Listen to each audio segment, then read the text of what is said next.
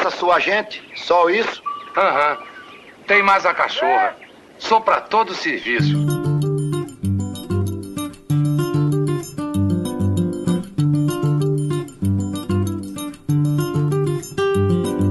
Fala galera amiga do PFC, começando mais um episódio do nosso podcast. Este tem o número 139.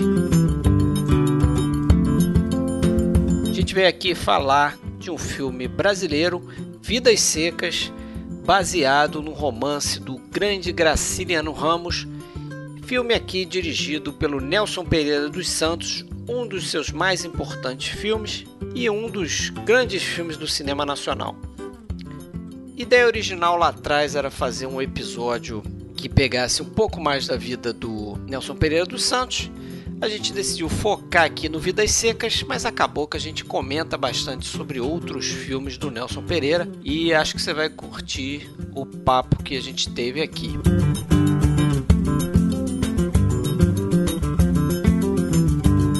Você pode entrar em contato com a gente acessando nosso site oficial filmesclassicos.com.br e pode ouvir a gente no iTunes, Spotify, Google Podcasts, Castbox e qualquer outro agregador de podcast que for da sua preferência. A gente também tem um canal no YouTube onde a gente publica os áudios que a gente grava e também tem as lives que a gente está fazendo mensalmente. Para achar qualquer um desses canais é só procurar podcast Filmes Clássicos.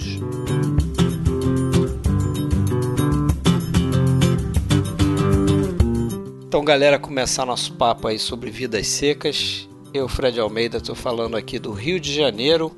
Comigo também Alexandre Cataldo, mas ele fala lá de Blumenau. E aí, Alexandre? E aí, Fred, tudo bom? Como é que tá? Tudo bom chegando no final do ano, mas ainda com esse negócio aí de Covid para pois é, pra... tirar a nossa para encher o nosso nossa saco. tranquilidade. Isso aí. Sim, vamos ver, vamos ver se tá tá chegando o fim do ano se isso aí vai embora. É.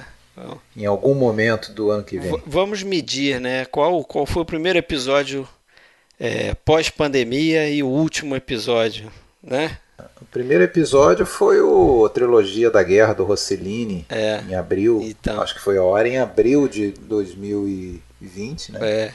Enfim. Qual será, né? Esse aqui é o 139, se não me falha a memória, então qual será? Mas, e quem é que está com a gente quem aí hoje? está com a gente? Quem? Marcelo quem? Renó, voltando aí ao nosso podcast. Fala aí, Marcelo. Opa, tudo bom? Um abraço aí para todo mundo. A gente tá com vidas presas, né, bicho? Por causa dessa droga, é, dessa pandemia vidas aí. presas, torcendo para não ficar secas, né? É. Mas é, a gente tava falando isso em off aqui, então vou repetir. Pela primeira vez a gente tem alguém aqui, algum convidado é, que teve contato com pessoas da produção, né? Nenhuma pessoa a gente teve ainda, mas nesse caso aqui a gente tem você que teve contato com dois nomes importantíssimos dessa Do produção filme. aqui, que é o diretor, Nelson Pereira dos Santos, e o Luiz Carlos Barreto, que é o produtor e o, o diretor de fotografia, né? Pois é, o... Então, Era o programa, até explicar, né? Era o programa da, da Estácio, a gente se formou pela Estácio, né? Eu e o Fred somos formados Isso. lá. E me chamaram, tipo um ano depois de formado, ah, você não quer entrevistar a gente e tal, do cinema e tal. E, e assim, eu- claramente eles queriam uma coisa meio tipo VaptVupt, se eu fizesse 15 minutos de entrevista tava bom. E aí, pô, eu dei uma caprichada, pô, me enrolaram essa bola aí, cara. Agora eu vou caprichar. E aí eu fiz uma entrevista muito legal com o Walter Lima Júnior e tal, e eles gostaram, tipo, eles nem esperavam aquilo, e aí a gente embalou, eu fiz umas 15, mais ou menos. E muita De gente cinema, boa. né? De, tudo de cinema. E dois Isso. deles foram o, né, o Luiz Carlos Barreto, fotógrafo aqui, produtor clássico aí do cinema brasileiro. E o, claro, o Nelson Pereira dos Santos, foi até na ABL, ele já era da Academia Brasileira de Letras, né? é, É curioso que, Quando que foi essa entrevista? Você lembra em que ano? cara, 2008 ou 2009, ou fim de 2008 ou 2009, os dois Nossa, foram, tem foram tempo, perto. Não, tem tempo, né? Mais de 10 anos já. né? mais de 10 Duas anos. É ótimas falecido já, entrevistas. faleceu Foi. em 2018, né? Fez dois anos agora. Pois é. E o Barretão tá aí. E o Barretão ainda tá aí, né? O Barretão É. tá aí. Diz aí para diz aí pro pessoal que não que não conhece aí a entrevista, não que tem interesse onde que encontra. É, tá no meu, meu canal do YouTube, né? O Carreira em Detalhes. Se botar lá Nelson Pereira dos Santos entrevistado, bota o meu nome, Marcelo Renan vai encontrar. E são assim, até eu gosto até mais da do Barretão. A do Barretão é das minhas preferidas, assim. A do Nelson ficou muito boa, mas eu prefiro até a do Barretão, que é um cara mais solto e tal. Ficou muito legal. É, mas assim. a conversa flui mais, né? Flui mais. É, né? eu, vi as, eu ouvi as duas muito boas. Ah. Para quem não conhece o canal do Marcelo, esse nome, Carreira em Detalhes, não é por acaso, porque ele realmente aprofunda. É, é um nível de entrevista que não é o padrão da grande mídia aí que você vê, coisas muito É. superficiais, É. aquelas perguntas de E sempre. eu diria que você percebe É. na reação dos, dos entrevistados. Eu percebi quando revi nessas duas O cara se entrevistas. sente extremamente valorizado. Sente. Isso tanto nessas entrevistas de cinema quanto nas que você faz atualmente de pessoal esporte, né? envolvido Ah. com esporte. Até porque na grande maioria são pessoas assim, vamos dizer, não tão do mainstream, famosões, né? Um ou outro famosão, mas geralmente a treinadora da ginástica olímpica, é um pessoal meio que tá ali, que só é lembrado na, na época da Olimpíada E e olha lá. lá, né? E às vezes já foi e você, esquecido. pô, faz a pessoa. É, você, Isso você, é muito você comum, estuda, né? Você é. se prepara. O que eu faço agora de, de entrevista esportiva é muito em cima disso. Se eu não tivesse tido essa experiência do cinema, eu acho que eu não teria nunca nem pensado em fazer entrevista esportiva. Foi realmente ter sido um bom período. Assim, eu me lembro exatamente disso. A pessoa vai receber uma equipe de. Que o que a gente era, de uma equipe de TV universitária. Cara, eu entendo eles. Tipo, pô, vai ser uma porcaria isso aqui. A pessoa recebe por educação, então pra dar uma força e tal. Mas em geral, era, por exemplo, era comum a pessoa dizer, olha, eu só tenho meia hora e tal. Que é aquela mentirinha já meio armada. Tipo, É. pô, não enche meu saco. Só que aí eu, a, a- entrevista. E eu sabia que ia durar mais que meia hora. A, a coisa vai, enro- vai embalando, a pessoa esquece totalmente. Dura uma hora e pouco. Até uma coisa que me É, chateou. é um salvaguarda pra ele, É. né? Se a entrevista for ruim, ele corta. Ó, ele ele era falou 30 que era minutos. só meia hora, exatamente. É. Hoje em dia você vê por aí entrevistas que, pô, você percebe claramente que o entrevistador, na verdade, mal, mal sabe até quem é, É, aquela é pessoa que comum, está entrevistando. é- É muito, Fala de filme que o cara não sabe fez. nada, né? é. Não faz nem o dever de casa básico, É, assim, de, de ter uma mini bio. Então, assim, dá pena, porque como eu vou entrevistar eles, e eu fiz isso com o Nelson também, com o Barretão. Eu vi entrevistas de outras pessoas com eles. Então, assim, é, dá um pouco pena des- desses caras de terem que dar várias dessas entrevistas ruins. É a norma, na verdade. O cara, na verdade, viu o último filme do cara. Quase sempre a entrevista com o diretor é isso. O cara tá lançando um filme agora E você- e o cara pergunta do último. Se eu conheço bem, você viu Eu todos, vi né? Praticamente tudo. aí, você eu só não vi o que eu não consegui achar. viu todos. É, quando eu entrevistei ele ali, eu ainda não tinha visto quem é beta, era um ou outro. Que não, não consegui. Eu tentei de tudo, mas era muito difícil. Porque no- hoje em dia a internet está mais evoluída nesse sentido, né? É difícil não achar. É, foi um, assim, uns Mas- dois ou três que eu não tinha visto. O resto eu vi. Ness- nessas duas entrevistas tem um bom trecho ali do. Falando Vidas do Vidas Secas, né? Que é o filme de hoje, né? Que a gente vai. É, que é o filme de hoje, que é importante para os dois, né? Muito importante, né? Sim, sim. E acho que talvez pro, pro Luiz Carlos Barreto, não sei, mas talvez mais, me, acho que É, impressão ele era do jornalismo esportivo, né? O Barretão, ele, ele aqui É. foi fotógrafo. Ele, ele acompanhou a Copa de 58, por exemplo, ele era mais ligado Ele é a isso. fotógrafo. Ele era né? fotógrafo, não era? Ele era eu da, acho que ele era teve- da fotógrafo revista da Manchete, Manchete. que era famosíssima, exatamente. Muito bom fotógrafo, inclusive, foi ser fotógrafo aqui. É até curioso vendo esse, revendo o filme, que a gente vai fazer o programa, tem que rever, né? Fazer de memória não dá. Claro. E aí o, o- eu vi que assim, a fotografia me lembra um pouco a do Matar ou Morrer. Eles fizeram parecido, né? Uma coisa com eh, sem filtro e deixando o calor, né, impregnar a tela, assim, é interessante, né? Um- É diferente. Eles não É, quiseram fazer bonitinho. Eles falam, né? Até o Nelson Pereira fala nessa sua entrevista aí, ele fala que ele usou um método que era o a lente nua, né? Que o Henri Cartier-Bresson, aquele fotógrafo de, de estilo, né? né? é, usava muito, né? Que era justamente você não usar filtro, você usar luz natural. E aí o Barreto fala em uma outra entrevista que eu, que eu vi dele que ele que o que eles tentavam fazer é não não equilibrar as luzes, né? Então ele escolhia é, qual a área ali do quadro que ele ia fotometrar. Ou ele ia fotometrar o rosto do ator, né? No caso Attila Iori, por exemplo, ou ele ia fotometrar lá o fundo, né? Então, o espaço que ele está. Então, se você foto- fotometrasse o rosto do ator, aquilo lá no fundo ficava tudo estourado, né? Porque o rosto dele está mais escuro. Então lá atrás ficava aquela luz lá em cima e dava justamente essa impressão aí que você falou, né? Você tem alguns planos ali, algumas sequências no filme que você vê aquele branco lavado ali, você quase não tem definição, né?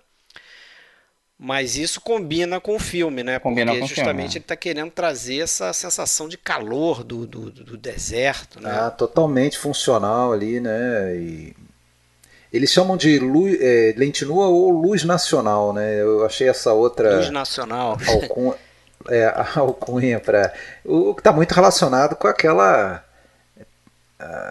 o foco de muitos dos filmes, principalmente do- desse momento, início dos anos 60, no, no sertão, no Nordeste. tem a né? Então, chamada aquela claridade, trilogia do trilogia sertão, né? Com os fuzis do Rui Guerra, Deus do Diabo e esse aqui, né?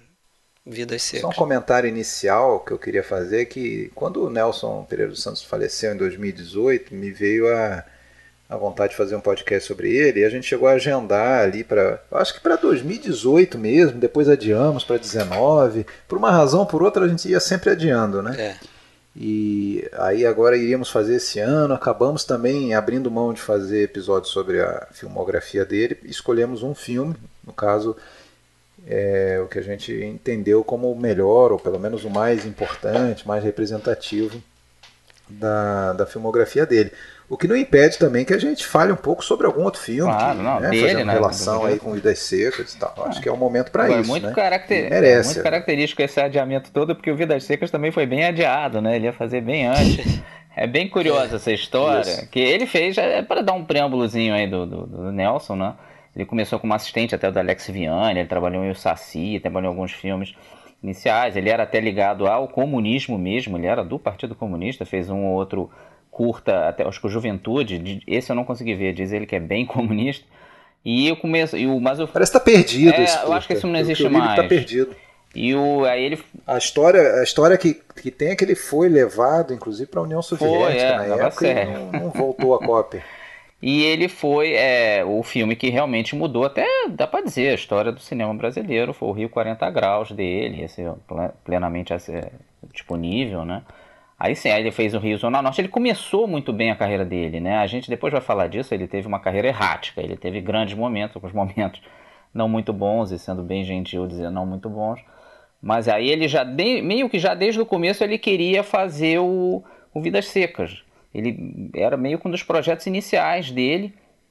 Até teve até um cara que fez contato com o Graciliano Ramos, quando o Graciliano Ramos ainda estava vivo, que ele morreu acho que em 53. O Graciliano Ramos morreu meses antes do Getúlio Vargas. E o, o Graciliano Ramos foi até simpático a ideia, ele começou a escrever o, o roteiro, o, Graciliano morreu e tal, deu uma enrolada. Ele fez esse, o Rio Zona Norte o Rio 40 Graus e ia meio que fazer o Vidas Secas em sequência. Só que ele deu o azar que ele foi pro sertão e choveu muito lá. e aí não dava pra fazer o Vidas Molhadas, né? Ficava muito esquisito. Aí ele fez o Mandacaru Vermelho, que, onde ele atua, ele é o ator principal. Esse filme, esse filme tem no YouTube, quem quiser pode conferir. Já é um, um western sertão mais tradicionalzão, assim. Mas é de, tranquilo. Eu achei bem interessante, É, apesar de ser um filme totalmente improvisado. Exatamente, né? que ele fez no, pra não ficar Eu parado. achei Ele já bem tava lá, exatamente. Foi bem no peito na raça.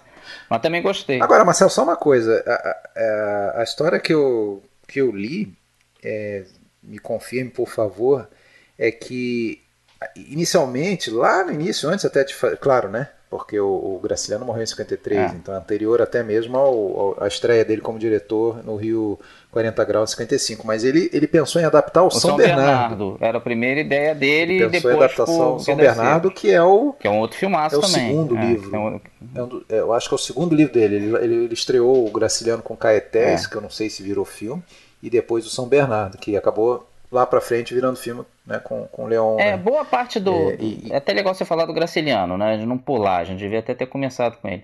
O Graciliano, ele, ele teve um período ali de uns 4, 5 anos que ele fez os romances chaves da carreira dele. Ele é um cara que escreveu muita crônica, alguns contos e tal.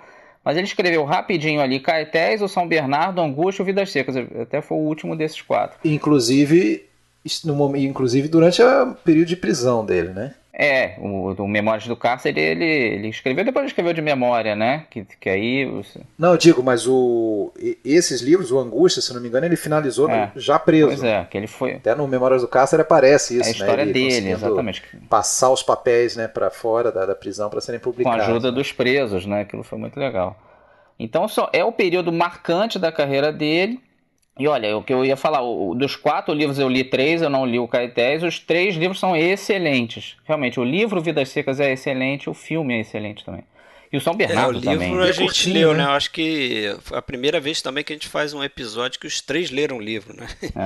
É. é. E é um livro curto, é, né? É um livro fácil curto de ler, exatamente. É fácil ler, é sensacional. Muito é muito eu... interessante. Pode, a gente pode fazer diversos é, relacionamentos entre filme, né, o que tem no filme e o que não tem no livro.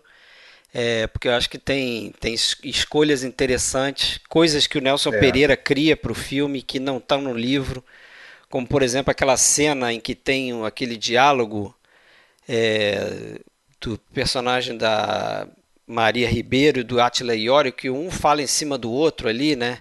Uhum. Nossa. Isso não está no livro, é mas acho que o livro até o de cara o Graciliano Ramos escreve isso e depois ele fica reforçando. Ele diz que os personagens é, não, é, não é uma família que se comunica muito, eles não são muito comunicativos, eles mal falam, mal tem diálogos ali entre eles. E tem aquela sequência que, que tem no filme em que um tá falando em cima do outro. A bolandeira garanto que, que, ficou. Será que a e cama de couro ele levou? A bolandeira Fazia gosto de ver. Ah, parou sim. Macia, jeitosa, no canto da camarinha. Cama Era tudo de, de melhor pro seu Tomás da bolandeira. E pro quê? Aquela sequência, ela me passa a impressão de que é que na verdade a gente está escutando os pensamentos é, do Reis é. ali, né? Que eles nem estão falando propriamente. Afinal de Mas é contas, é pelo um menos o, o Fabiano, ali, né?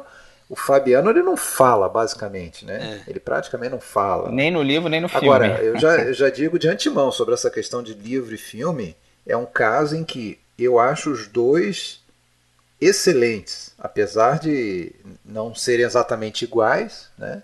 É, mas as escolhas que são feitas pelo Nelson para trazer o livro, nossa, eu acho que são sensacionais.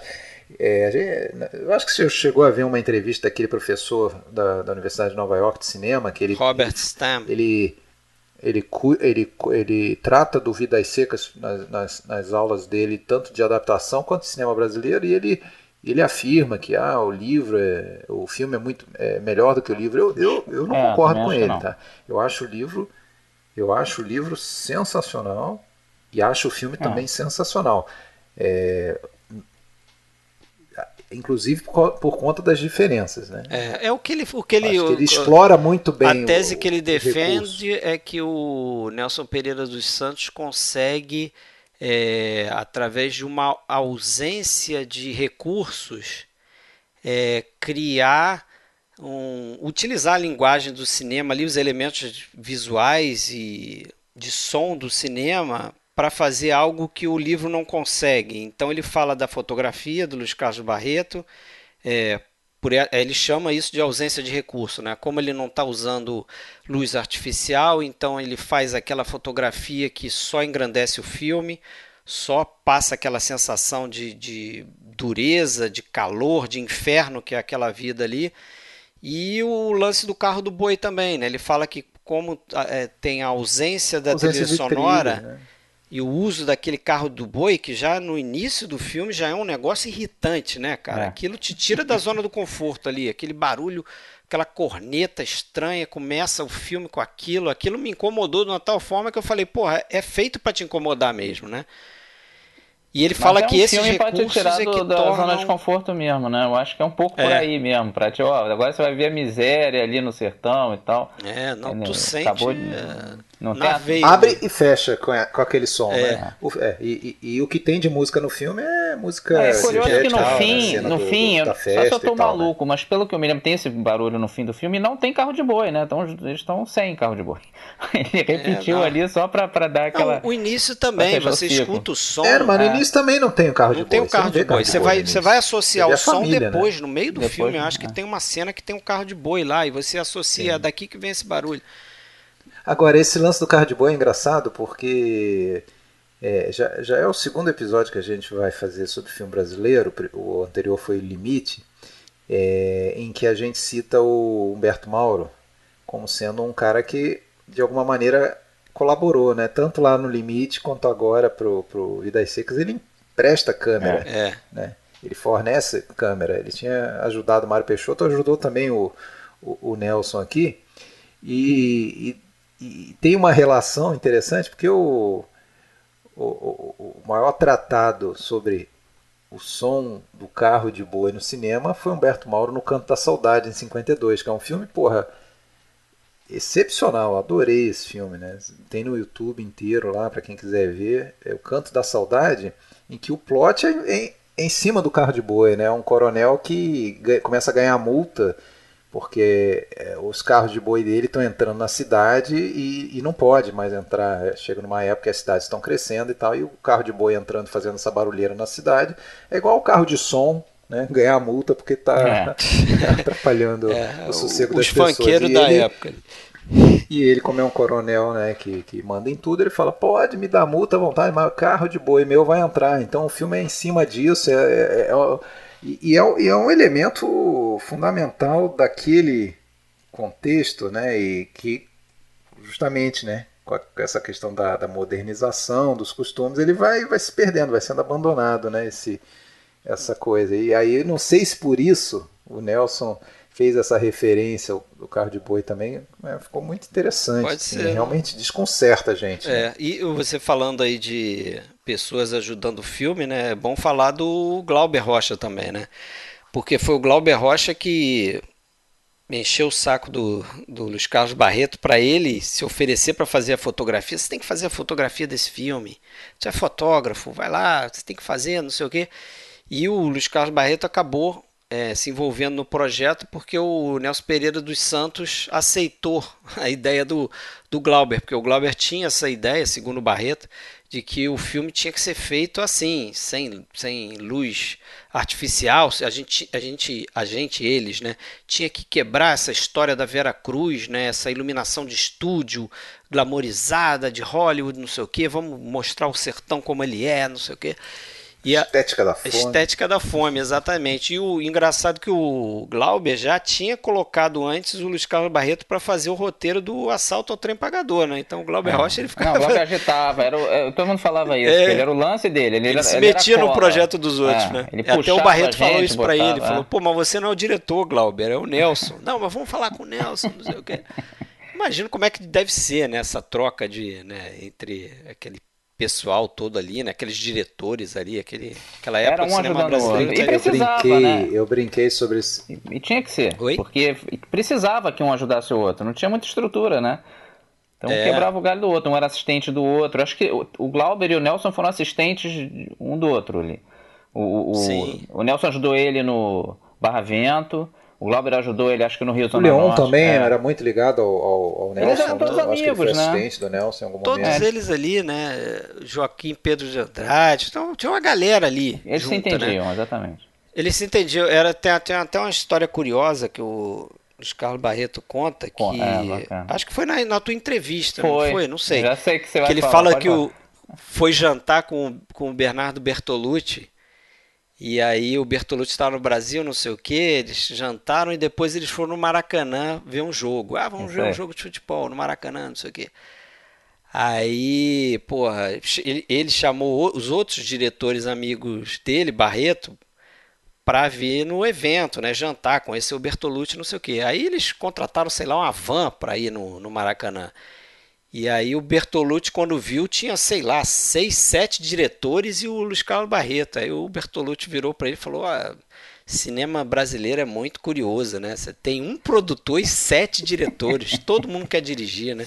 Esse é um dos nossos problemas, né, cara? É pra distribuir o filme é uma É. draga, exatamente.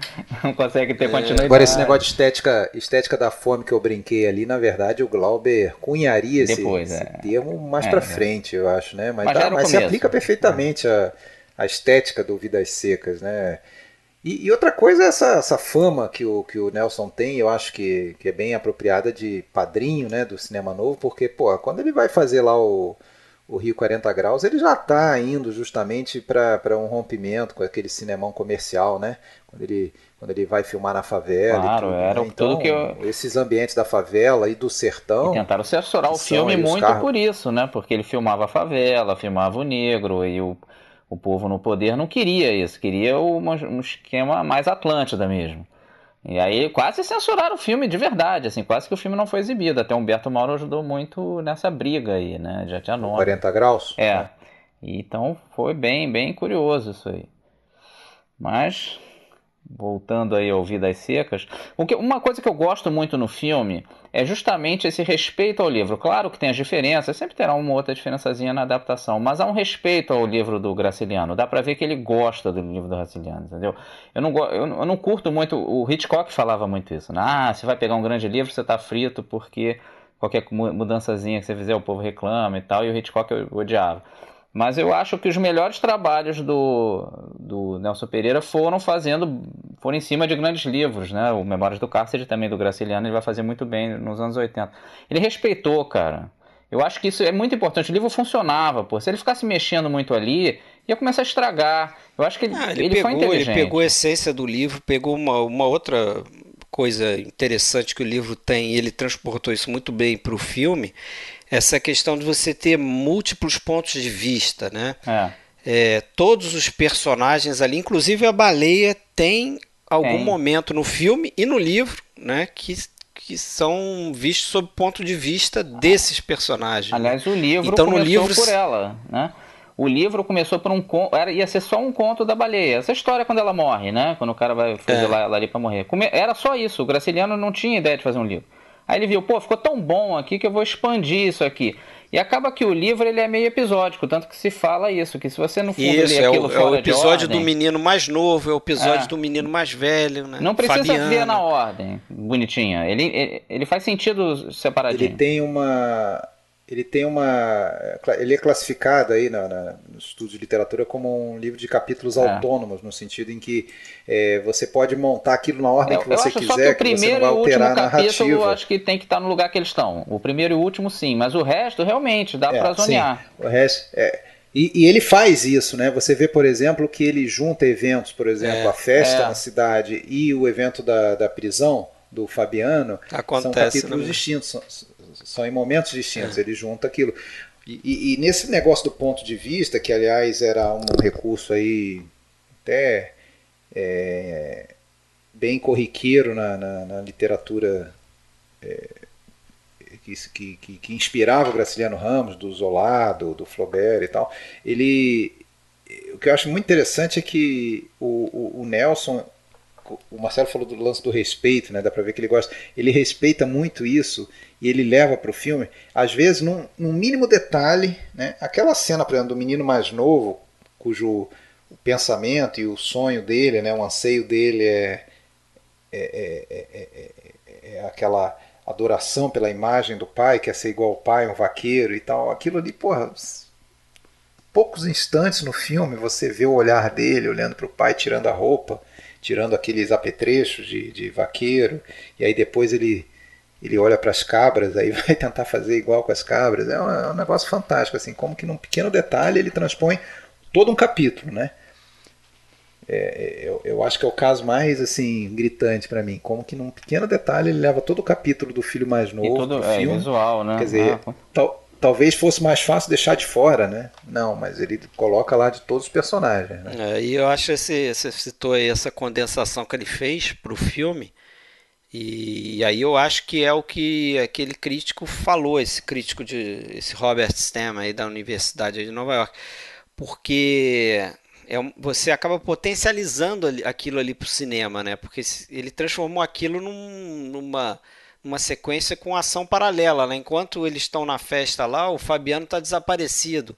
Aí você está vendo que ele está se metendo onde não deve lá no jogo, e daqui a pouco a polícia está encrencando com ele, ele está no, no chilindró, né? E aí você tem um, uma ação acontecendo que, que é a família atrás dele. Enquanto isso, a baleia também se perde lá naquela festa, é. né? Então você tem a criação de, um, de uma tensão ali que você não tem no livro dessa forma, né?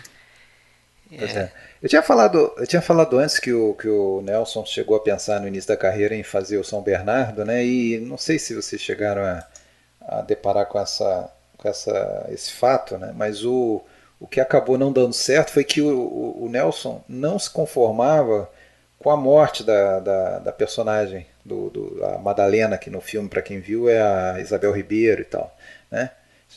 É, ele não se conformava que ela, que ela morresse.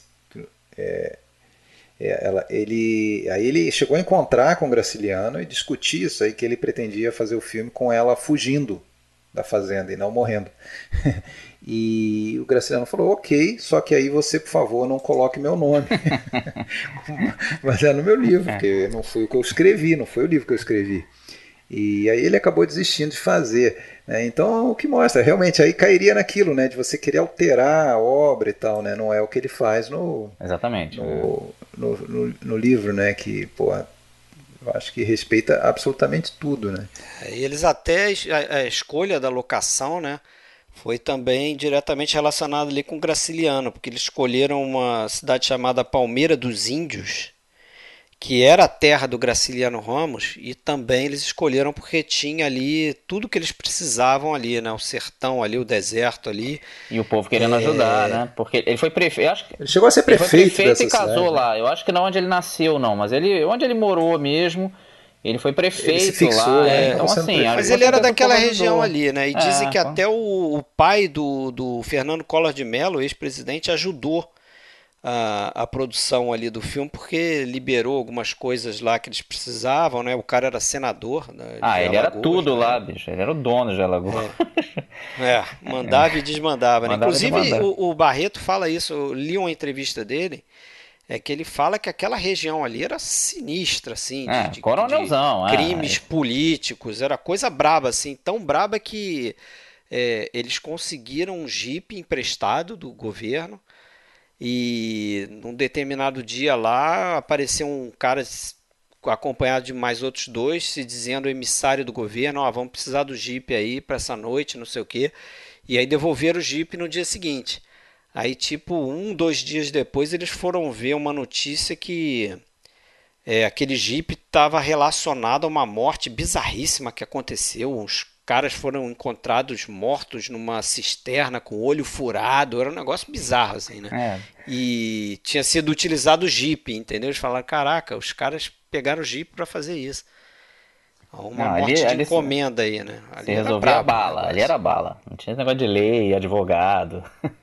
Não, é terra era de ninguém. Velho Oeste, velho Oeste. Não, interessante é que, interessante é que o, o lance do sertão, do cangaço, isso já estava assim no universo do, do cinema brasileiro, né? Tem até o cangaceiro. Mais famoso do cangaceiro, né? Da Vera Cruz lá de 53, mas porra, filmado em São Paulo, é. né? Não era uma coisa realista. Até o Nelson falava muito isso. Pô, cangaceiro, ok, bom filme, mas pô, eles, eles botavam como se as pessoas vivessem num, numa festa, um baião, aquelas bandas tocando. É, era coisa glamorizada, né? Todo, da, da, é, não, mas o cangaceiro né? é legal. De repente quem está ouvindo a gente vai achar que foi melhor. Não, é legal, é, muito bom, legal. Muito bom. Mas, é um bom filme. Mas assim, mas, se compara com outros filmes ali, você vê que o. Mas menos realista. A diretiva né? é outra, né? A tentativa é outra, de fazer uma outra, outra abordagem, né? Agora, o que prejudica, para não dizer que Vidas Secas é perfeito, eu achei um filmaço, um dos maiores filmes brasileiros de todos os tempos, tranquilo, mesmo com esse defeito que eu vou falar. Mas é uma coisa que era da época, que é o som realmente, né? É quase, praticamente ah, todo som, dublado, né? E, e, é um pouco mal dublado, né? Não é um muito é, bom. É. Isso é a única coisa que eu acho que prejudica. Uma pessoa que não está acostumada com filme antigo for assistir agora, talvez tome esse susto. De resto, é um filmaço. Não sei se você Não, é até bom avisar, né? Quem não é. vê, quem não viu ainda, né? Para não se surpreender. É, agora, quem vai ver o filme e não ler o livro, não estranhe é, algumas, alguns maneirismos na fala, né, que são, são do livro, ah. né? É, ah, sei lá, expressões regionalistas, né? Porque é um romance também regionalista e ele é fiel nisso. E, e também o fato de dos personagens, principalmente o Fabiano, ser um cara extremamente taciturno, fala pouquíssimo, né? Quase não fala e quando fala, fala mal. Tanto é que um dos anseios dele é ser igual lá o Tomás da Bolandeira, é. né? Que é o cara que sabe falar, quer estudar. Não, ele não, né? A mulher que fala mais nisso. É, né? ele, é porque a mulher quer ter uma desdenha. cama, né? O sonho da mulher é ter uma é, cama, de, cama couro, de couro, que nem o seu Tomás cama da Bolandeira. Couro, igual o seu Tomás da Bolandeira, é, que tem estudo, que não sei o quê, mas ele também desdenha um pouco disso. Mas quando ele fala é aquela coisa, aquele som meio cultural. Mas eu, eu acho que isso, isso é que é legal. É.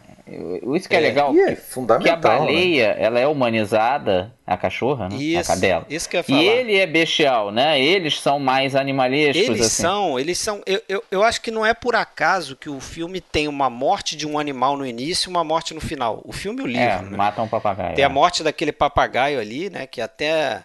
É, parece que o Nelson Pereira pediu para Maria Ribeiro matar o papagaio mesmo, né? Só que ela ficou com pena, acabou não matando e, eles, e ele aceitou aquilo. Mas era para ter matado o papagaio, olha só que absurdo. E aí tem é essa morte época, do, do um, de um bicho no início. E tem a lenda, né? É, tem a lenda. Esse papagaio tá vivo em Copacabana até hoje. É mesmo? Morando na casinha do porteiro. Pô, então lá. se deu bem ali, né? Tá vivendo na beira da praia. não sei quanto tempo não, vive papagaio. Não, não sei se... não. Deve ser caô isso aí. Isso é caô. É, mas eu acho que tem a ver com isso aí, cara. Eles são bichos, né, cara? E, ele, e ela chega a falar isso. Quando é que a gente vai virar gente? Quando é que a gente vai virar na cama Isso é falado né? várias vezes, né? Isso é... Eu acho que eles são meio brutalizados mesmo. São animalescos, assim, nesse sentido, né? E é justamente o... isso. A baleia parece que é a mais é, inteligente ali daquele grupo, né? Você vê que ela que traz comida lá quando o negócio aperta, ela que vai caçar os preais lá. Ela vai na frente, né? Na maioria das vezes é. ela que vai na frente, desbravando e, e, e, cheirando ali o terreno. Agora, a, a, a morte, a, a, morte dela, eu acho é fantástica no filme. É uma cena mas do, eu acho do, que no livro ela é muito melhor. Porque cara. tem os sonhos da baleia, né? Tem, ela... Porque no livro, cara, exatamente os devaneios, ela é, nossa, a morte dela no livro, para mim, é uma das melhores coisas que eu já li na vida, assim, de, de, de capítulo de um livro. Né? Agora, no filme está muito bem também, dentro da, é, das possibilidades mostrar, narrativas. Né? Fica difícil, os devaneios da cachorra quase morrendo, realmente fica bem é, difícil é, de fazer. Deu pano pra manga, é. né? E deu muita pano pra Acharam manga que lá, de condessa lá. É, quando o filme foi para Cannes, vamos, vamos contar essa história aí, né? Quando o filme foi para Cannes, é, uma mulher lá, engajada lá, alguma coisa, era uma condessa, né? E ela, Parece que era uma condessa. ela encasquetou que eles tinham matado o cachorro para fazer isso, né? Mataram a Grace Kelly, né, no caso, porque era uma cadela lá que eles compraram, acho que, sei lá, por quanto? Cinco reais, sei lá, na época, equivalente. Feira né? lá, na feira de Palmeira. É, pagaram, acho que algo equivalente a cinco reais, uma coisa assim. E aí o Nelson Pereira começou a chamar a cadela de Grace Kelly, porque a cadela vinha toda emperequetada lá e tal. É... Ah, e era cheia de, de estrelismo. Cheia de estrelismo, tinha um horário certo Aí do dia fez ela... outro, o Nelson Pereira falava, ah, traz a Grace Kelly lá, vai buscar a Grace Kelly, que ela estava solta lá. e aí eles tiveram que produzir, parece que a, esposa do Nelson, do, do Luiz Carlos Barreto, que mandou a cachorra para lá né? Pra, pra, e aí ela chegou e a imprensa recebeu a cachorra, não sei o que. Olha aqui, tá viva a baleia do filme é, Vidas Secas, né? Que foi exibido em Cannes e tal. E, mas é curioso, ele, eles contam como eles fizeram aquela cena da morte da baleia, né?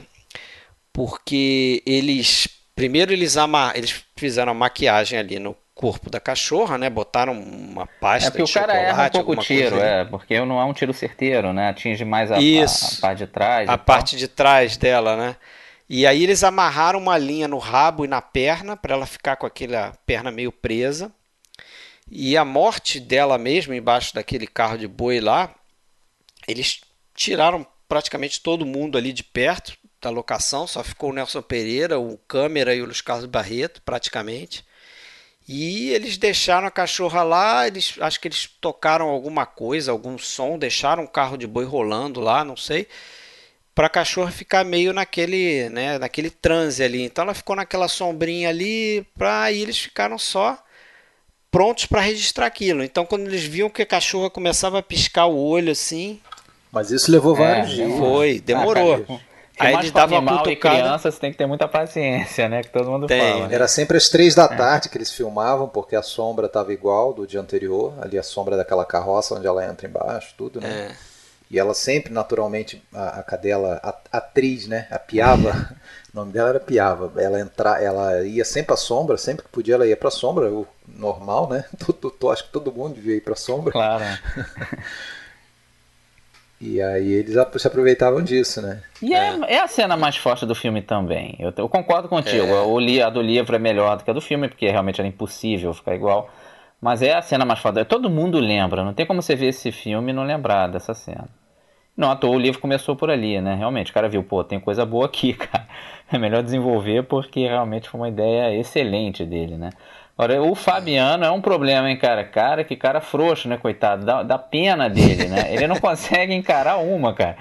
Ele vai reclamar do patrão e o patrão claramente está explorando ele, né? Realmente é o clássico pobre coitado, realmente, né? Fica tomando um monte é, de é, é uma, da uma mulher. sequência de, de, de, de, extorsões e de né, coisas ruins que vão acontecendo com ele, né? A própria relação dele com a polícia também. Pô, ele é ele preso não sabe do nada, assim. É, ele cara... é preso, ele perdeu, ele tem um bate-boca com um cara que foi escroto com ele, o, o tal do Soldado Amarelo, né? No livro é Soldado Isso, Amarelo. Isso, é, no livro é o Soldado Amarelo, né? Mas aí o cara vai lá, pisa no pé dele, ele meio que é. tenta reagir e é, acaba com nada, a voz coitado, de prisão é. ali. É. o soldado amarelo ele é o ele simboliza autoridades assim, né? O, que, que... Ele fica preso de graça. Corrupta, né? Não, ele ele tá competente, corrupta, porém. E quem vai tirar é ele da cadeia? Até que ele acaba respeitando. No fim, né? E ele fica com aquela com, nutrindo aqueles pensamentos de vingança o resto do livro, o resto do filme quando encontra ele de verdade, não, não consegue fazer é, nada. pode né? matar porque e não vai dar nada, ele... porque vai matar no meio do mato, ninguém vai descobrir. Mas ele se segura pela mas farda, né? Não consegue, Por, né? Pelo cara ser uma autoridade e tal. Ele, é, eu acho que ele. Governo é governo. Ele é, fala. Governo, governo é governo. E tem um outro momento ali também que ele tenta vender um, um pedaço de carne de porco, porco, e já tem um cara ali na rua, ô, tá vendendo o quê? Tá taxado Imposto, isso aí? Né? Não sei o que, já tem um fiscal ali querendo. Cadê o DARF? É. Já pagou o DARF? já tá querendo meter um, um imposto no cara ali, quer dizer, não tem pra onde correr realmente. Agora, vai me desculpar, mas a impugnação que ele faz ali a, a, a impugnação do, do, lançamento que ele faz é perfeita. Fala, não, mas isso aqui não é porco. Isso aqui é pedaço de porco, é carne de porco. E é verdade, se for fazer uma classificação fiscal, se está dizendo que lá é, é, é o, ramo, vai né? pagar imposto sobre o porco, se vai falar que é sobre porco, ele vai pagar sobre o porco inteiro, é. porco vivo. Pedaço de porco já não. Já, se não tiver dizendo que tem, não, não vai ter. Ele está certo. Tá, Numa tá ele acertou. Ele, está fazendo um abuso de autoridade aquele fiscal ali. Agora, entende muito. Você falou aí do do que ele é explorado pelo patrão, né? E o patrão é interpretado pelo jo Joffre Soares, que é um cara que foi descoberto desse filme, né? Porque esse filme também tem isso, eles, eles utilizaram muito o pessoal ali da região para fazer figuração. E uma das primeiras coisas que eles fizeram foi eles visitaram um circo, uma um teatro armado pelo grupo do Joffre Soares, que era um cara que tinha sido um marinheiro, mas que era entusiasta ali do, do teatro e estava querendo ser ator. E eles gostaram do Joffre Soares, deram o roteiro na mão dele, ele estudou aquilo ali, leu para eles depois, eles contrataram na hora, assim, né? Cara, o Joffre Soares para mim é um é um cara assim que é surpreendente, né? Porque é, é o que dizem, por exemplo, do, do Edward G. Robinson lá no. Não, ele é versátil pra caramba, né? Que é um cara que tem uma aparência, você olha para ele e fala, pô, esse cara aqui é um brutamontes estúpido, burrão e tal, mas é um cara é, extremamente inteligente, né? E, porra, aí deu muito certo, assim. E, e, ele passa a ser meio que o vilão de plantão pros filmes do Nelson é, Pereira, né? Que vários. vários outros ele vai estar tá meio nesse papel ali, né? Ele está um pouco assim, no, até no Memórias do Cárcere também. já Agora, principalmente no. Não sei se vocês viram, eu vi ontem. E gostei, apesar de ter lido críticas ruins, o, o Amuleto de Ogum, filme de eu 74 vi, não, do Nelson é, Pereira. Eu achei mediano. Esse eu não vi. Chegou a ver? Eu, vi, é. eu achei melhor, cara. E, e, é um filme que tem muita relação com esse que a gente está falando hoje, Vidas Secas, de certa forma. Não, não, por ter, não só por ter a Maria Ribeiro como uma mãe que tem o marido e o filho mais velho assassinados lá, no, lá em Palmeira. O filme traz isso. É, e aí o filho é mais sequel. novo. É, é, é, se você for ver, ela é, meio que começa do ponto onde, um pouco mais para frente, o Vidas Secas.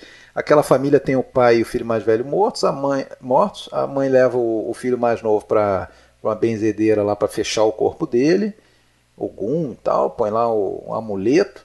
E esse, esse rapaz vai para o Rio de Janeiro, isso 10 anos depois, atrás do cara que, que na época mandou matar lá o, o pai e o irmão, que agora é o chefão em Caxias lá do, do, de uma milícia, né? Uma coisa baseada lá naquele é, histórico lá, o tal do Tenório Cavalcante, né?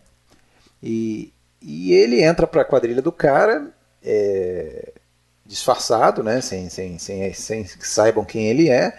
Ele acaba virando o jogo, né? Então, é, tem, porra, é um, é um filme assim porra, uma mistura de um Pulp Fiction com um filme desse de, de, de, infiltrado buscando vingança.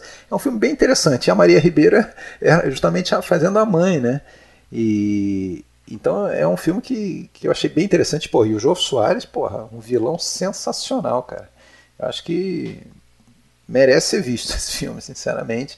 Apesar de ser um, uma história que não tem nada a ver, né? é. né? Uma história totalmente urbana, anos 70, violência brutal e tal. Parece um, quase um filme Tarantino, sei lá. mas, mas, mas, vale a pena. Esse eu não vi, não. E o João Soares mandou bem. Aí seguiu, aí fez um monte de filmes. O João Soares, pô, acho que ele tá em Terra em Trânsito. É, e fez. fez ele tá no Selva Trágica, logo é. depois ali do Vidas Secas, ele fez um com um do do, do Roberto Farias, que eu gosto bastante, que é o Selva Trágica, é um filme Sim, um pouco pois é, falado. é, esse filme visto. merecia bem mais de atenção, com certeza. É, merece um Dicas Trepas isso aí algum dia.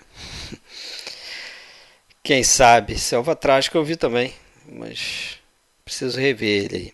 Mas ele fez, ele fez novela também, né? Fez, fez uma carreira longa. Ah, deixa, deixa.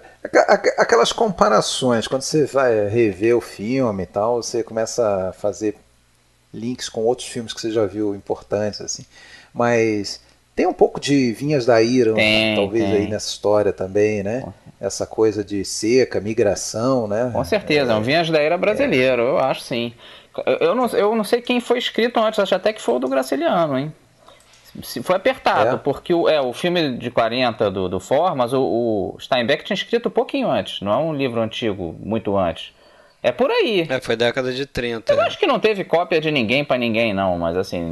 Não, não, mas por aí, tô é falando é de cota, tô falando sim, de é bem parecido. correlação, é. assim, no ambiente, nessa coisa quase determinista. Não, né? eles tinham que, que sair, de você tem que estar tá sempre se mexendo, né? Porque se fica parado mas ali, aí, pelo, não pelo tem menos o Vinhas da Ira, ele tem uma questão ali do engajamento político, né? Que aqui, que aqui não fica tem, uma coisa mais. Não, aqui não tem nada mas, de político. Assim, mais pro final é que você que você vê essa ele apontar para essa questão da, da migração, né? Você sabe que aquelas pessoas vão acabar no Rio de Janeiro, em São Paulo, em São Paulo é. sendo empregadas domésticas ou é. Então, é essa né? coisa meio que de um, de um determinismo assim que o cara tá totalmente condicionado pelo ambiente é. onde ele vive e, não, e, e, e, os filhos, os garotos, se não forem embora dali, vão ter uma vida igual do, do se pior, sobreviverem né? também, né? Então eles vão para o Rio para entrar para o Comando Vermelho lá. Pro, pro, pro, não, porque 42 milícia. não vão, não, não tinha. É. Mas vão provavelmente para uma comunidade, é isso aí. Mas, mas é, é o jeito, né, cara? Ele vai ficar lá, né, cara? Porque ele vai ficar lá eternamente devendo pro coisa. patrão, cara. Que dali é um esquema totalmente isso, viciado. Não, é, é uma. Você falou. É, é, é violência assim, 360 graus. Ele é sempre ali, uma assim. vítima. Até um... Eu acho Sempre, até, que até questões assim, ó, que você de repente eh, passa desapercebido no filme, mas uma coisa que me incomodou bastante agora como pai é a relação deles com as crianças. Cara, as crianças são tratadas como bicho também por eles, assim, como imprestáveis. Toda hora a, mu a mulher tá gritando, tá falando lá. Moleste, Mas os dois são muito infelizes, né? A gente tem que ver. É fácil, é fácil falar de fora, assim. A gente tem uma vida de classe média e tal. Os, Mãe, o que, que é o inferno? É, não, Mas é os dois são muito infelizes, que é né? Pai e mãe, né, cara? Os dois têm uma vida muito é. dura. Então, assim, é fácil Sim, falar, ah, eles são maus pais, mas, pô, é uma situação horrível. Não, olha. não, eu acho que ah, passa ah, também por outra né? coisa. Tinha uma visão mais antiga É, que criança não tinha essas molezas criança toda, não. era um adulto que não sabia é. fazer nada. Um, é por aí. É. Idiota, ele fala entendeu? isso, né? É aprender logo isso, uma né? profissão para ajudar o pai. No final, é o que, que, eles estão pensando? É. Oi? No finalzinho, quando ela, na caminhada final do final do filme, os garotos estão na frente. Aí a, a, a, assim, a Vitória pergunta: é, o que, que será que eles estão pensando? Aí o Fabiano fala: e lá, criança é não pensa, alguma coisa nesse sentido. Né? Mas eu acho que é essa é. percepção é, deles ali, né? Você vê é. no início do filme. É... Aquela lá impressiona, né? Anda, condenado diabo. Condenado da peste. Isso, condenado da peste. A, a, criança está no chão, não aguenta mais andar. E dá, e, não... e dá umas cutucadas com fuzil. Ele nela, cutuca né? com fuzil e eu acho que no livro ainda é pior, porque no livro você, você matar, tem um né? pensamento dele assim, tipo, abandonar a criança ali. Ele chega a pensar por alguns segundos se não vai, se não abandona a criança para lá e segue a vida. É, mas aí, assim, não é nem, não tô relativizando não, mas não é nem um misto só, não é nenhuma questão só de maldade, é um misto com aquela coisa assim de, porra, Tipo, vai morrer é, mesmo, é, cara. Um a gente vai sofrer mesmo. É. Vamos abreviar o sofrimento, né? É, mas, é, mas é muito cruel esse lado, é, assim. Cruel demais, mas a vida é cruel. cruel Eu acho demais. até que o título Vidas Secas é perfeito, né? Porque tanto o lance das secas perfeito, de, sertão, como isso, Vidas Vazias, cara. Aí eles realmente isso, não iam lugar é. nenhum ali. Todo mundo ia fracassar. A vida dos pais é de muito fracasso. É, seca vazia, mais do que vazia, seca no sentido assim de estéreo não mesmo, tem né? Sonho, não vai né? Você vê o sonho, nada da, ali, o sonho vai... da mãe é ter uma cama de couro, pô. Droga de sonho. Até é. ouvi alguém analisando aí, analisando o livro, nem foi o filme não, de que a baleia sonha mais alto na hora que ela tá morrendo do que a mãe, Sim. pô. A mãe pensa numa cama de couro é e a baleia quer um céu bonito de cachorro lá, com pré A baleia pensa no é. osso, é. né? Ela tá sempre pensando que tem um osso. sonho, a imaginação dela é que tem um osso gigante ali que vai sobrar para ela naquela panela, né? Agora, tem uma, tem uma coisa que a gente está tá deixando de falar, é que é uma invenção, entre aspas, do filme para simbolizar um pensamento recorrente do Fabiano Livre, que é aquela, aquele encontro rápido com os cangaceiros, né? Que tem aquele cangaceiro jovem que chega a emprestar o cavalo para ele andar quando ele está todo surrado e não, não, não, conseguiria andar de volta. Não sei se vocês lembram. lembram quando eles voltam da cidade, aí aparece um grupo de cangaceiros, isso não está no livro, esse encontro. E é, ele meio tá chega livro, a pensar tá em embarcar pensamento cara, dele né? várias é. vezes. várias vezes ele pensa, ele fala assim, ah, eu devia mesmo era entrar pro cangaço, acabar, matar, matar os policiais. É, a vingança do, do, do, oprimido, é meio por aí mesmo. Mas, mas no livro não tem esse encontro, é. né? Aliás, também tem essa questão no livro, entre livro e filme, que muita coisa que no, no livro é, é narrada já como fato acontecido, no filme a gente vê acontecendo, como a questão do papagaio, né?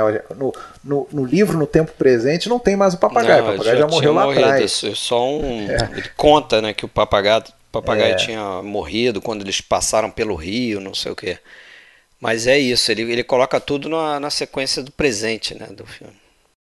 Um outro, um outro filme que eu me lembro vendo esse é, na, na, morte da baleia me lembra bastante a morte do Baltazar, lá no, do burrinho, no, na né? grande testemunha do Bresson. Aquela morte assim, né? Que é uma é mesmo. suave, devagar, lenta. E eu acho que o, em, nos dois casos, o fato do, dos animais serem humanizados eles aumentam a nossa empatia, Aumenta, né? Com certeza. A morte da baleia aqui, Totalmente. como vocês falaram, é o evento do filme, né? Você, é a coisa que você mais lembra ali, né?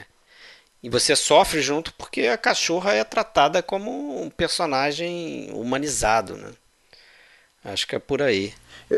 Eu só acho que no filme não fica muito bem claro, não fica muito claro como fica no livro é, o porquê de matá-la. Né? Não fica, né? A decisão no, é muito rápida, no, assim. Tipo, ah, tá doente, livro, vamos matar. No livro, é, no livro fica claro que ela tá doente. Ela tá com. E chega um com medo dela passar a doença, exatamente pros filhos. Tem um isso, pouco é. isso. No, no, filme, não. No filme ela dá uma mancada, aí ele fala, ih, ela tá. Dançou, ela tá lesada. Ela tá lesada. mata, mata, uma mancadinha. Fica Pô, mais malvado. Né? É. É. E no livro a gente entende é. mais, exatamente. A gente ficou com medo dela passar a doença para os filhos, aí fica uma coisa menos estúpida, né? No filme fica um pouco mais estúpido mesmo. Ah, e, aqua, e aquela coisa, né, de levar os garotos para dentro, ela segurando é muito os garotos triste, na cama, né? tá, tá, tá, é tentando agonia, tampar cara. o... Porque é um Vocês terceiro filho, né? Vão bulir com a baleia? É um irmãozinho, né? A baleia é uma irmãzinha ali deles, né? Realmente dá pena, né? É, tanto é que quando ele apanha da mãe, o mais velho, né? Fica enchendo o saco perguntando do inferno, inferno. Ele, quem que é o grande amigo dele? É. A baleia, né? Ele sai correndo, a baleia sai correndo atrás, eles vão se, se esconder lá e. Esquece do. E ficam, ficam abraçados, né? É. Aliás, os meninos não tem é. nome e o cachorro tem nome. É, menino, é verdade. Menino mais é velho, menino não mais tem novo. nome nem no, nem no livro, né? Nem no livro, é nem no filme. Menino mais velho, menino mais novo. Menino mais velho, menino mais Essa novo. Essa parte do, do, do da, dessa condição de animal dos, dos, dos, dos, personagens, cara. Eles são bichos ali, são tratados como bicho e eu acho que é por aí mesmo. Todos são bichos. Agora o, o Nelson, é, ele tem essa coisa de fazer adaptações, né? Além de, é, de começar ali com né, histórias originais, né? O, o, Rio 40 Graus, Rio Zona Norte, tem muito a ver lá com o Zequete. fez né? o Boca de Ouro esse ano mesmo, né? com ele, né, Marcelo? Pois é. é. O Rio Zona Norte é muito bom. Rio, eu até prefiro Zona... o Rio Zona Norte do que o Rio 40 eu Graus. Eu gosto demais, ah. cara. Ah, eu também, eu também. Eu, eu ah. adoro Rio Zona Norte, cara. Pra mim é perfeito. É, eu só não sabia descobrir agora, nesse estudo, revento a entrevista, que, na verdade, o personagem que o Grande Otelo faz é praticamente o Zequete, é. né? Como se fosse a história do Zequete, aquela ali, né? Apesar de que um pouco dramatizado piorado, demais, é, né? Porque ele diz que, na verdade, o Zequete um não, não, feliz, não era aquele personagem... Não era aquele personagem trágico do. do é, ele, ele acha que errou espírito. com o Zequete, que ele carregou nas tintas, mas o filme ficou muito bom. Né? É, analisando muito o filme, bom, né? ficou ótimo. Agora, é, ele fez o Boca de Ouro. Ele é. tem. Fez vários. A gente já falou do Memórias, né? Mas ele faz também o Jorge Amado duas vezes, né? Exatamente. Que, que eu acho que não são muito unanimidade, assim, né? De, de críticas, do Beabá e Tenda dos Milagres. É, né? é a opinião meio da crítica de, que o, o. E eu concordo, que ele está mais próximo do Graciliano Ramos mesmo, né? São caras mais parecidos que o Jorge Amado não funcionou tão bem realmente as adaptações, né? É possível, acho que o estilo dele está mais ligado ao Graciliano mesmo. Acho que funcionou perfeito, né? Apesar de que o Boca de Ouro é muito bom também e é do Nelson Rodrigues, né? Ah, sim. É. Gosto bastante também do Boca de Ouro. E aí depois ele entra, assim, como todo movimento do cinema novo muda um pouquinho o, o foco, né? Eu acho que a partir ali da, daquele filme que a gente falou, né, o São Paulo S.A., ele começa mais pro, pro lance do urbano, o, aquele estilo mais pro Antonioni da vida ali, o, do, do, do da questão da, da incomunicabilidade, e aí ele faz aquele fome de amor, é, né? O São não é dele, né? Mas aí ele, ele enlouquece. É, eu, acho, eu acho assim, se olhar... Não, não, é não é dele. Ele só quis dizer que a partir ah, do São Paulo S.A. que a coisa ficou mais urbana. Toda, é, toda a galera do Embarcou. cinema novo parece que muda um pouco o foco, sai um pouquinho do sertão e dá. Eu acho que a ditadura também, né? Eu acho que a ditadura começando Isso. tirou todo mundo do, do foco ali. E se você for ver, os primeiros filmes dele são todos ótimos. É o Rio 40 Graus, Rio Zona Norte, o Mandacaru, que eu gostei, você também, o Vidas Secas e o Boca de Ouro, bastante. você vê, pô, filmões.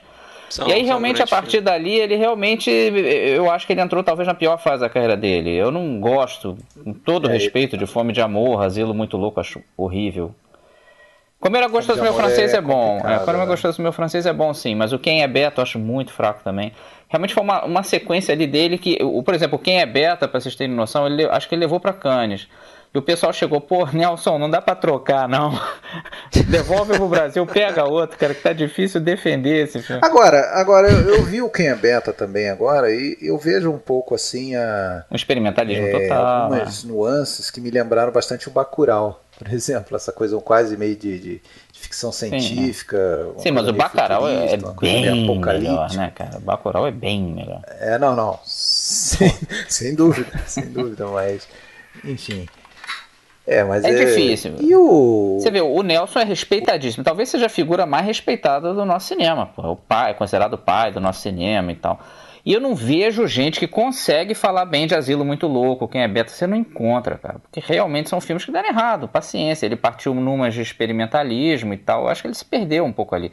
Talvez Faz o Nelson parte. precisasse de um grande roteiro, realmente. Que realmente esses filmes eu não consigo encontrar uma pessoa sequer que elogie. Porque, e, e todo mundo quer elogiar, né? Marcelo, e o É o Justiceiro? O que, que você acha? É, também. Esse eu vi há muito tempo. É, também não. Cara, eu achei interessante. Não é. Um eu acho interessante também. Nem nada, é, mas é, é, filmaço, interessante. Mas é interessante. Uma experiência interessante. Esse eu vi faz pouco tempo. É, eu via muito. Mas não Pô, e aí, aí, aí talvez já para encher um pouco linguiça do episódio, ele começa a trabalhar com, ele traz para o cinema um cara que era um surfista, né? Um cara que meio que quase que lançou o surf no Brasil, no arpoador ali, fundou as associações surfistas, que é o, um italiano radicado no Brasil já há um tempão na época, que era o tal do Arduino, né? Colassante, que inclusive o pai dele era, atuava sempre nos filmes do, do Nelson também, o Manfredo Colassante, que, pai e irmão da Marina Colassante, que está tá, tá aí viva, né? Que é uma, uma escritora e tal.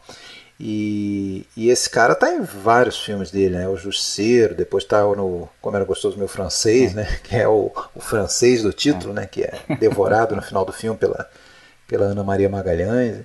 Eu, esse, é, esse dessa época ruim é um filme que eu gosto dele, o Como Era Gostoso Meu Francês. Sim, é. Ele, é, ele tem lá o seu, seu interesse. Assim. É, esse é bom também, tem, tem o seu valor, assim. E aí ele vai realmente retomar com Memórias do Cárcere, aí voltou a ser um grande sucesso e tal. E, é, e no fim da carreira dele, também, muito, né? muito documentário, né? Ele partiu. E bons documentários, Raízes do Brasil, fez o, um do, do, Tom Jobim também, Músicas com Tom Jobim, Casa Grande Senzala. Acho que é, são dois, fez dois, né? A Luz do Tom, Tom né? Também tem, tem a Luz do Tom. É. São bem bacanas também. É curioso isso. Fez um sobre o Castro Alves, é curioso porque é, anos depois ele assumiria a cadeira do Castro Alves na Academia Brasileira de Letras, como a vida é, é curiosa, né? E o Kaká Diegues, quando ele morreu, o Kaká Diegues assumiu a cadeira dele, né? Virou quase que a cadeira do cinema agora. Bem, bem curioso. Ah, é? é. Cadeira cativa cinematográfica. Agora é, agora é nossa, agora ninguém mais tira. Marcelo, essa semana eu descobri um, um, curta dele, um documentário curta. Na verdade, é quase um filme é, de, de, de, de, propaganda, ou, que é Um Moço de 74 anos. Você já não, viu isso? Não vi, não. De 64. É esse sobre o Jornal do Brasil. É bacana? E na época, é, eu achei muito bacana, cara. É 11 minutinhos. Sei. É, quase, é quase um filme institucional, mas é, é melhor do que isso. É, é, é muito bem feito e mostra assim a, aquela aquela batalha diária para produzir um jornal. Sim. É muito legal. E, pô, você sabe que o jornalismo e tal era uma coisa muito mais glamourizada né? antigamente, é. né? É, do que agora. Então, você via ali aquela aquele mundo. É, é, bem, é bem interessante, gostei, cara, desse, desse toque dele, apesar de não ser nada importante, assim. Tá, Tem no YouTube? Estamos falando do Nelson conferir. aqui, né? Não, não. É, cara. Você conseguiu eu perguntar pro seu assessor aí, hein? É, você quando... é. É, Alexandre tem é. um assessor aí. É. Faça a consulta para ele. Outra coisa é, para quem não sabe, ele tem um filho ator, né? Que foi ator aí de vários filmes dele também, começando justamente com o Amuleto de Ogum ali, que é o Ney Santana, chegou a trabalhar em muita novela nos 70 e tal, depois sumiu do mapa. Tá vivo ainda e no Amuleto de Ogum ele faz o personagem principal lá, o, o Gabriel, né? O cara que tem o corpo fechado é. lá pelo amuleto. É, quem vê vai, é vai lembrar do rosto dele. Mas acho que tá bom, né? Tem aí mais ou menos uma hora de episódio. Vocês têm mais alguma coisa para falar, não? Eu, assim, só meio falar do Nelson, né? Ele foi meio que um assim, uma espécie para mim, claro que é uma forçada de barro que eu vou fazer, mas pelo, claro que o Jean Renoir é maior. Mas eu acho que o meio um Jean Renoir do nosso cinema, né? Ele é o cara mais um pouco das antigas que o pessoal do cinema novo respeitou assim sempre, né? Porque geralmente o pessoal, tanto da novela e vaga quanto do cinema novo, é. repudiava o passado. Mas o, o, pessoal da novela Vaga respeitava muito o Jean Renoir e o no, do Cinema Novo respeitava muito ele, né? E ele foi realmente muito importante no, é, no nosso até, até por ser um precursor também, é. né? De ser um cara que estava ali rompendo as barreiras ali, tanto é que o Rio 40 Graus é um desses filmes, né? Pois é, um pouco diferente do que fizeram com o Anselmo e com, até com o Roberto Farias. Que nunca também, foram né? aceitos. É. é. São mais um é. Jean-Pierre Melville, né, da vida, né? Tá mais ou menos para esses cineastas aí. Mas no próximo episódio a gente vai fa falar sobre David Lynch. E vamos focar o episódio em três filmes, né? O Veludo Azul, Cidade dos Sonhos e Uma História Real. A gente já fez o Homem Elefante, mas a gente pode também falar de outros filmes também. Beleza? Beleza. Beleza. Então valeu, Marcelo aí, mais essa participação. Visitem aí o canal do Marcelo, Carreira em Detalhes. Vejam as duas entrevistas aí que a gente falou, né? Pois é. Sejam bem-vindos. Tô esperando até hoje ele fazer sobre a campanha da Libertadores do Vasco de 98. um dia eu faço, agora, já tem gente me perguntando. A fazer lá tá? programas sobre as campanhas dos times brasileiros Cobrança de Não, agora você tem que ir até parou, 2019, parou Marcelo. É, não, Pô, tem um novo aí. O povo não para tem de ganhar, né? Cada, cada é. vez vai ter mais. Dívida eterna. um é dia vai tomar. Falou, rapaziada. Mas valeu, um Marcelo. Um abraço, brigadão aí. Um abraço. Valeu, Alexandre. Marcelo, um abraço. Tchau, valeu Marcelo, valeu Fred. Até a próxima. Abraço. E foi aí que me falou meio zangado, veja cor. Luiz, respeita Januário. Luiz, respeita Januário. Luiz, tu pode ser famoso, mas teu pai é machinhoso e com ele ninguém vai. Luiz, Luiz, respeita os olhos baixo do teu pai. Respeita os oito baixos do teu pai. Respeita os oito baixos do teu pai.